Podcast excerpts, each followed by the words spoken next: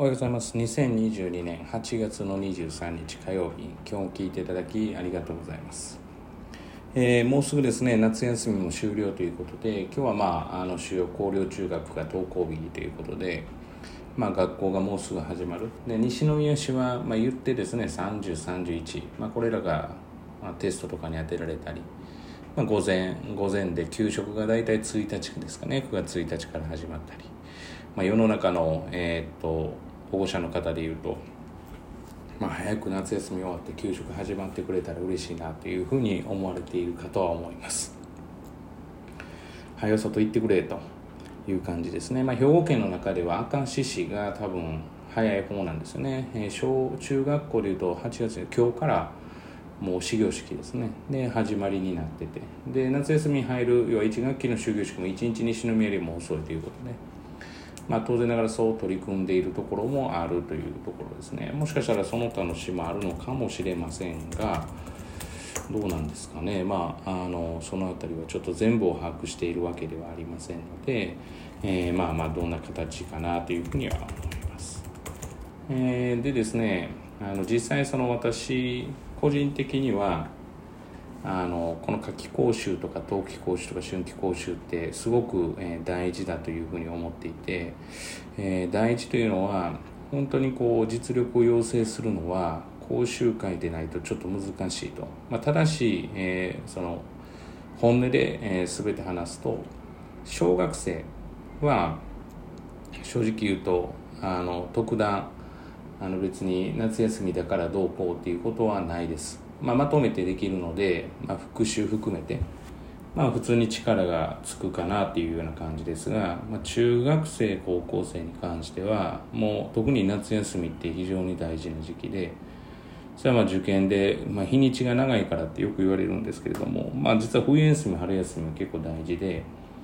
あの基本的にやっぱ定期テストが絡むと、えー、どうしてもですね実力要請ってしづらい部分があるんですよねで特に中学生なんかは、まあ、兵庫県においては内心との比率がまだ1対1ですから内心重視っていうふうに考えると定期テストに向けてっていうことに、まあ、当然勉強をシフトするんですがえー、定期テストにシフトすると、まあ、これ以前にも話したことがあるかもしれませんがどうしてもですね実力が、えー、なかなかつきづらいというか特に、えー、国語の読解を定期テストを挟んでさせると若干力が落ちるんですよね。でそれを落とさないためにとも考えるんですがまあ思考するとまあどちらにしろ最終的に復活するので、まあ、定期テストにやっぱり注力するっていうふうにはしているんですがだからまあなかなかがその敵ですが悪いというわけではないんですけれども、まあ、国語とか、まあ、英語の長文読解というか文章読解とかにおいては私はちょっとマイナス面が働くのかなというふうには思っていますで逆にだから高校の定期テストの英語はもう指針にほとんどならないっていうのがあるので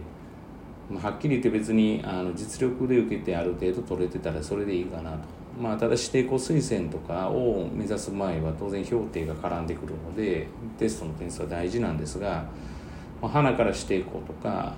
まあ、例えば、えー、学校内申型の公募推薦とかを受けられないんであればまあそうですねそんなに必要がないかなっていうまあ、むしろ初見でどれだけあの正確に、えー、読んで、まあ、早く解けるかっていうことの能力をつけた方がいいので、まあ、英語においてはあまり必要ないかなと。で私自身は、まあ、数学は定期テストはすごく大事だと思っています。また、まあ、当然ながらその範囲は限られてはいるんですけれどもその限られてる範囲であってもどこまで自分で身につけられててかつそれがアウトプットできているかっていう判断にはなるので。だからまあそういうことから言うとまあ大事じゃないかなとで社会も意味があるかなっていうふうに思ってますだから国語と、まあ、英語に関してで言うと、まあ、国語とか例えばなんですかね短歌とかまあまああの古文とか、まあ、漢文とかそのまあ、中である程度こう知識が必要なものですよね。で知識とかが必要なものは定着するようになるので意味があるんですけれどもその現代文の読解とかになると、まあ、やっぱりやや落ちるかなって。要は解いてなかったらやっぱやや落ちてるなっていう。まあ要はその注釈注意しないといけないところが散漫になるっていう感じですね。だから特に、まあ、英語よりも国語なんですけど国語という科目自体がやっぱり日本語で書かれているところがこれネックでやっぱり無意識のレベルがすごく働くので何も意識してなくてぼーっとしててもある程度分かってしまうというのがありますからだからその点で言うと、まあ、定期テストが邪魔とまでは言いませんが、まあ、なかなかかなというふうには思ってます。だから話を戻すとこの夏季講習とか、えー、と実はこの冬季講習とかまあ、こういった時に例えば英語なんかがもう一回こう一から基礎が見直せるっていうか実力養成ができるので、まあ、非常に何かやったら大事だなっていうことだし私自身はとても好きです。だからまああの普段もえー、っとまあ、講習並みにできたらいいんですけれども当然学校生活がありますからそれがなかなかできない。ただ同じように講習生活みたいな感じでずっと塾で同じような感覚で預かれたらまあかなり実力要請になるだろうなというふうには実は考えていますまあそこはバランスが当然大事なのでなかなかそのじゃあまあなかなかとか実現は無理なんですけれどもまあそうですね2学期からずっと預からせてもらって同じようなペースでずっと例えば中学3年生3年生なんか勉強したらまあ間違いなく力はかなりつくだろうなっていうふうには思いますね。ということで、まあ、実は季節講習会って非常に大事なんですという話からさまざ、まなところにちょっと発展しましたがそんな感じで、えー、最近思っています。もうすぐ夏休みが終わりですので、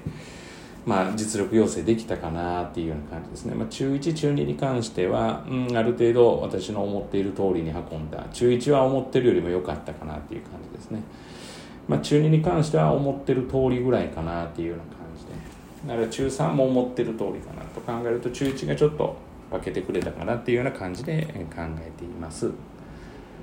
まあ、本日は以上です。今日も聞いていただきありがとうございました。えー、皆様にとっていい一日となることを願いまして、また次回お会いしましょう。では。